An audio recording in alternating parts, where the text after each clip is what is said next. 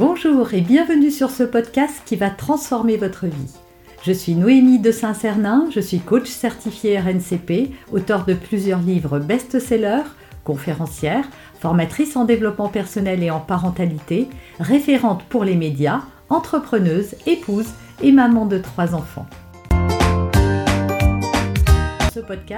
Je partage avec vous chaque semaine des outils, des conseils et des clés concrètes pour vous aider à vous libérer de vos blocages, à améliorer vos relations, à mieux gérer vos émotions, à remettre du sens dans votre vie, à retrouver énergie et positivité et bien d'autres choses encore afin d'obtenir la vie qui vous fait rêver. Alors pourquoi vous criez et c'est plus fort que vous? On va voir dans cette vidéo pourquoi vous n'arrivez pas à juguler vos émotions de colère, pourquoi vous vous promettez que la prochaine fois vous arriverez à prendre du recul, de la distance, à appliquer cet outil de parentalité positive, à mettre en place certaines petites astuces que je vous donne dans mes vidéos et pourtant, au moment même où il faudrait appliquer ces principes, c'est comme si quelque chose euh, prenait le pas ou entrait en vous, prenait les rênes à votre place et agissait, ou en tout cas réagissait à la scène. Et ensuite, une fois que vous avez crié et que euh, votre colère est évacuée, vous vous culpabilisez, vous vous en voulez, euh, etc. Et ça vous rend profondément malheureuse malheureux parce que vous savez que ces cris, ça n'a aucune valeur constructive dans l'éducation de vos enfants.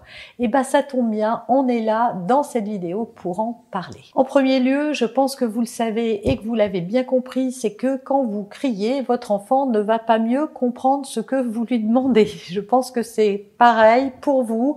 Si vous avez un chef euh, ou un supérieur qui vous crie dessus toute la journée, et eh ben vous allez être stressé, vous allez faire encore plus n'importe quoi. Regardez quand vous êtes sous stress et donc ça ne va rien apporter du tout. Donc déjà, soyons bien clairs euh, dans cette vidéo que les cris, il faut être convaincu que les cris ça sert à rien et qu'on veut s'en sortir et adopter d'autres attitudes avec ses enfants. La seconde chose très importante et fondamentale pour moi, c'est de ne pas vous culpabiliser. Je sais que vous vous en voulez. Une fois que la scène est, terminée, vous vous dites que vous avez mal agi, euh, vous avez peut-être utilisé des mots qui étaient blessants, vous avez même utilisé parfois des gestes brusques avec vos enfants et ça vous rend profondément coupable parce que vous, vous vous étiez juré que jamais vous feriez comme vos parents peut-être ou que jamais vous ne lèveriez la main sur vos enfants ou que jamais vous n'utiliseriez les cris, les menaces et toutes les autres sanctions et vous n'arrivez pas à faire autrement.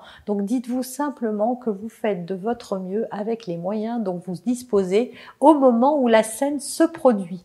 Et ça c'est sûr, si vous saviez faire autrement, vous le feriez, vous êtes d'accord. Donc si vous ne le faites pas, c'est pas parce que vous êtes un mauvais parent, c'est simplement que vous êtes un être humain qui a eu de mauvais modèles, qui les reproduit de manière inconsciente et qui ne sait pas faire autrement.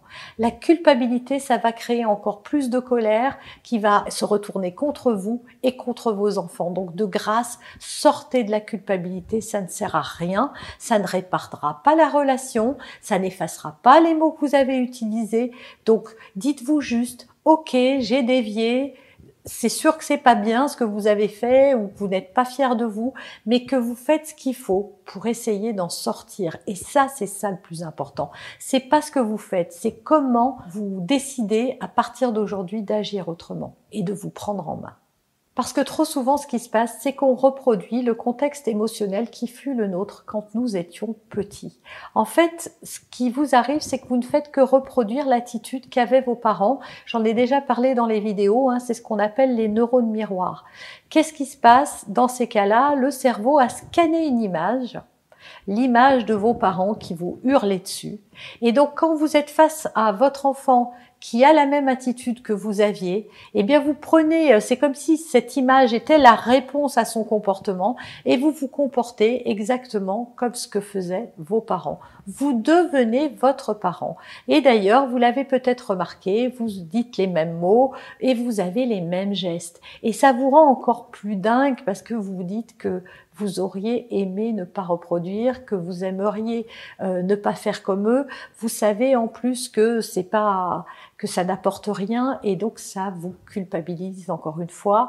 Mais il ne faut pas, voilà, c'est pas de votre faute, simplement c'est une construction et donc il va falloir simplement déconstruire. Enfin, simplement déconstruire et en tout cas avoir ce désir de la déconstruction, de, de, démonter les vieux schémas pour justement apporter autre chose à vos enfants et ne pas reproduire les schémas que vous ne voulez pas reproduire. Et pour sortir de ce schéma de répétition, il y a une chose à faire, c'est vous souvenir de ce que ça vous a fait à vous quand vous étiez petit. Essayez de vous remémorer euh, dans les jours qui viennent. Prenez un petit temps pour vous quand vous serez au calme, par exemple avant de vous coucher. Fermez les yeux. Essayez de refaire venir une image de votre passé.